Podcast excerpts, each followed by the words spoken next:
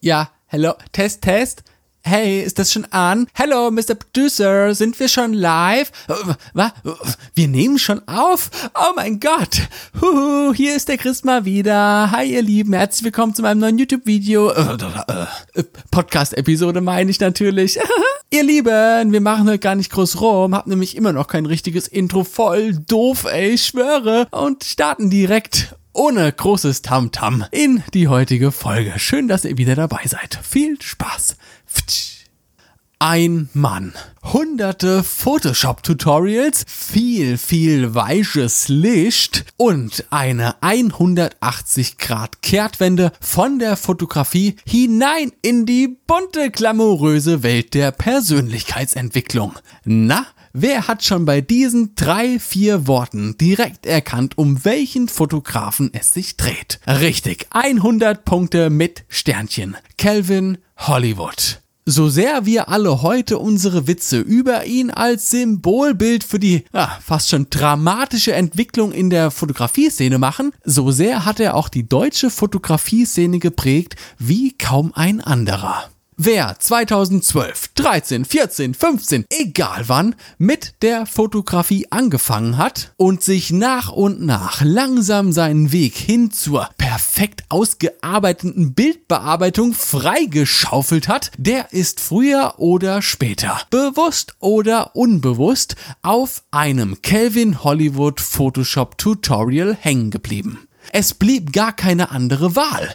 Erstens mal gab es damals bei weitem noch nicht so viele Inhalte zu diesen Themen wie heute. Und zum anderen gab es auch gar nicht so sehr viele, die es genauso gut und charmant erklärt haben wie dieser Mann. Die Motorradtechnik mit dem Fahrtwerkzeug, die Radialfilter und was für ihn natürlich sehr prägend war, seine Art und Technik der Dodge and Burn Bildbearbeitung. Der Mann hat Social Media verstanden, noch bevor wir überhaupt so richtig wussten, was Social Media überhaupt ist. Er selbst hat ja mal darüber gesprochen, wie er sich damals schon in der Foto-Community, das waren Zeiten, da gab's noch kein Instagram und auch Facebook war bei weitem noch nicht so belebt, wie wir das heute kennen, wie er sich dann damals dort einen Namen gemacht hat. Er war einfach überall, hat Beiträge kommentiert mit echtem Feedback. Nicht diese Standard-Instagram-Scheiße, hey, cool picture, awesome capture. Und das rund um die Uhr. Wenn in Foren, beispielsweise dem guten alten DSLR-Forum, Fragen zur Fotografie und Bildbearbeitung gestellt wurden, hat er sie alle beantwortet. Und wenn er sich nicht 100%ig sicher war, hat er halt nur mal so eine grobe Richtung vorgegeben aber er hat es trotzdem geschafft, überall präsent zu sein, mit seiner Art, mit seiner Kunst und mit seinen Inhalten. Dieser Typ, und schlagt mich ruhig für diese Aussage, aber ich finde, der Typ war der erste kleine Superstar der Fotoszene. Ich würde sogar behaupten, noch bevor Paul Ripke als solcher wahrgenommen wurde. Ich meine, hallo? Tion-Tickets waren gefühlt schneller ausverkauft als das einzige Europakonzert von Ed fucking Sheeran dass die deutsche Fotografie-Szene Mitte der 2010er Jahre eine durchaus ernstzunehmende Größe erreicht hat. Sicherlich auch dank der Möglichkeiten, dass man jetzt auch als private Person eigene Fanpages auf Facebook erstellen konnte und auch YouTube, ach, die guten alten Zeiten, zu der Zeit seine Original Content Creators noch richtig stark gepusht hat. Nicht so wie heute, wo nur noch Unternehmen gepusht werden. Aber ein anderes Thema. Hat das zu einem immer größer werdenden Hype geführt. Mit 300, 400 Euro warst du mit den Einsteiger-DSLRs von Canon und Nikon schon mit dabei gewesen. Einsteigen, anschnallen, nächste Runde rückwärts. Tutorials auf YouTube haben dir die Bildbearbeitung beigebracht und Schwarmintelligenz auf Facebook hat das erste Mal für digitale Trends in der Fotografie gesorgt. Das klassische halbnacktes Mädchen Gegenlichtporträt mit, dreimal dürft ihr raten, 35 mm Sigma Art. Ah, ein Traum. In der Bildbearbeitung dann noch eine schöne Vignette drum gelegt Und schwupps hast du ein absolutes Zeitzeugnis für diese Phase, für diesen Zeitabschnitt in der deutschen Fotoszene. Kein Scheiß. Und ganz ehrlich, ich habe diese Bilder damals auch gemacht. Und ich hatte einen riesigen Spaß dabei. Anschließend eine schöne Beauty-Retusche mit meinem Wacom-Tablet und Intuos-Stift zu zeichnen. Man war Teil von etwas, das man gar nicht so genau beschreiben konnte. Aber es gab ein merkwürdiges Gefühl von Verbundenheit, Zusammengehörigkeit zu Fotografen und auch natürlich den Models, die man vorher noch nie irgendwo getroffen hat und auch so gar nicht großartig Kontakt zueinander hatte. Aber die gemeinsame Bildsprache hat uns irgendwie alle zum ersten Mal übers Internet verbunden. Und ah, da werde ich ja schon ganz sentimental. Aber es war natürlich nicht alles Sonnenschein oder Sonnenuntergang.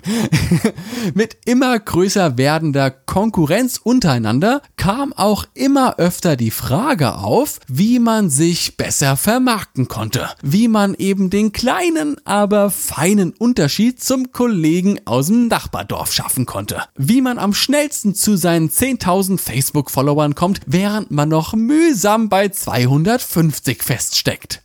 Immer mehr ambitionierte Hobbyfotografen stellten immer mehr Businessfragen in Bezug auf finanziellen und kreativen Erfolg. Mach dein Ding.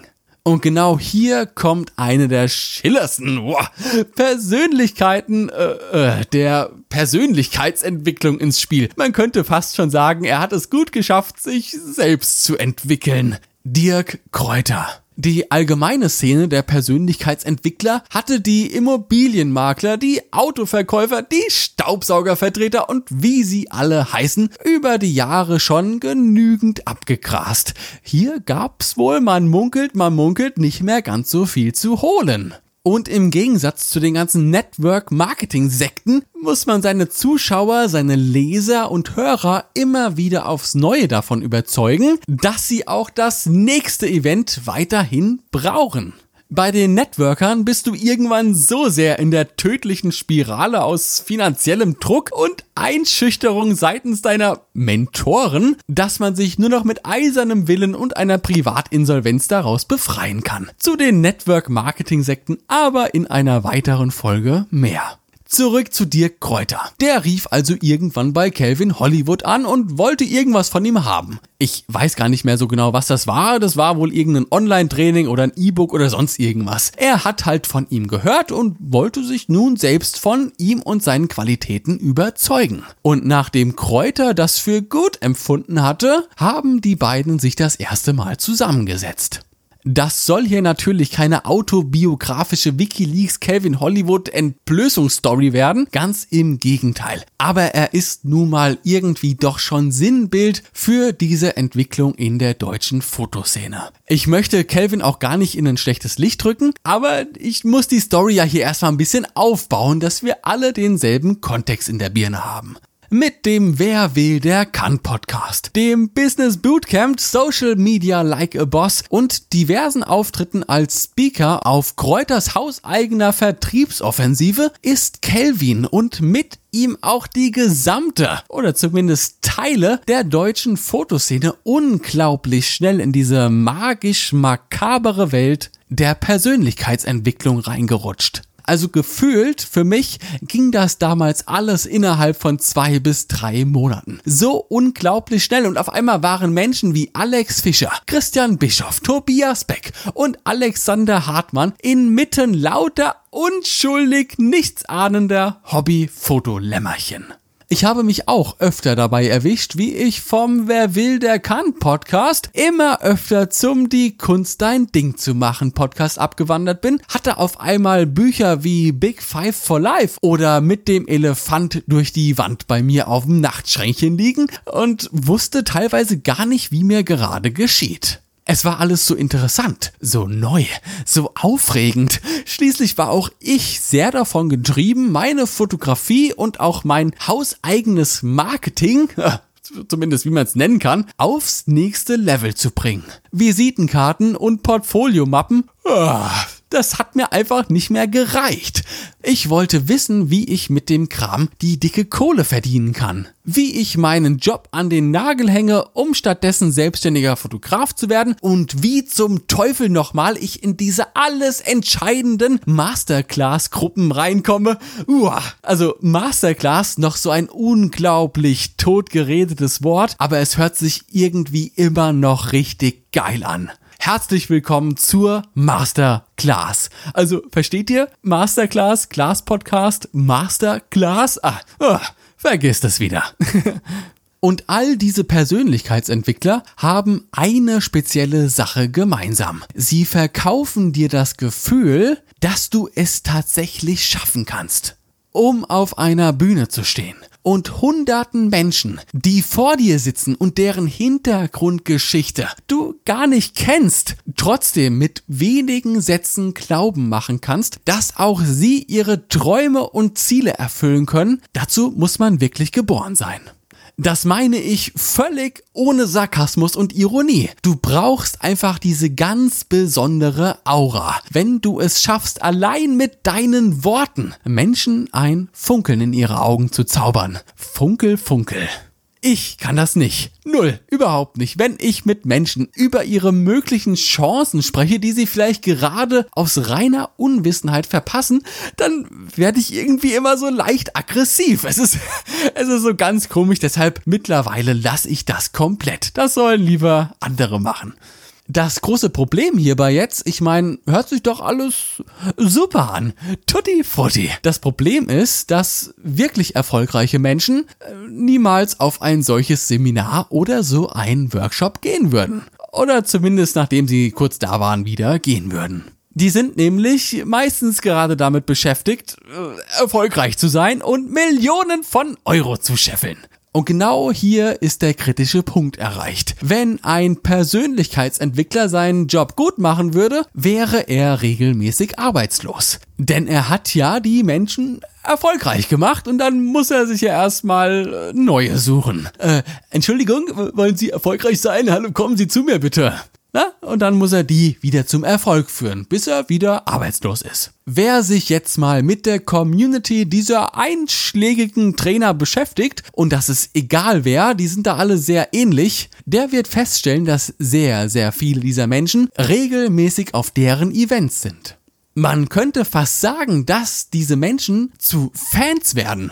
Das hat ja auch so ein bisschen was von einem Konzert. Da steht einer auf einer großen Bühne. Alles ist richtig cool beleuchtet, Show-Effekte bis zum Abwinken und der Typ da vorne, der motiviert dich bis zum Anschlag. Menschen um dich fangen einfach an zu jubeln, zu singen, reißen die Arme in den Himmel. Es läuft im Hintergrund Eye of the Tiger und du gehst am Ende des Abends aus diesem Saal und bist aus tiefstem Herzen der Überzeugung, dass du Amazon mit deinem neuen Online-Shop wie ein Popel von deinem Schreibtisch schnicken kannst. Das ist quasi wie auf einer Drogenparty. Nur ziehen die Leute hier keinen Koks und fressen Ecstasy, sondern sie werden mit Worten high gemacht. Worte können genauso Endorphine in uns auslösen. Das Problem ist wie so oft die Ernüchterung am nächsten Morgen.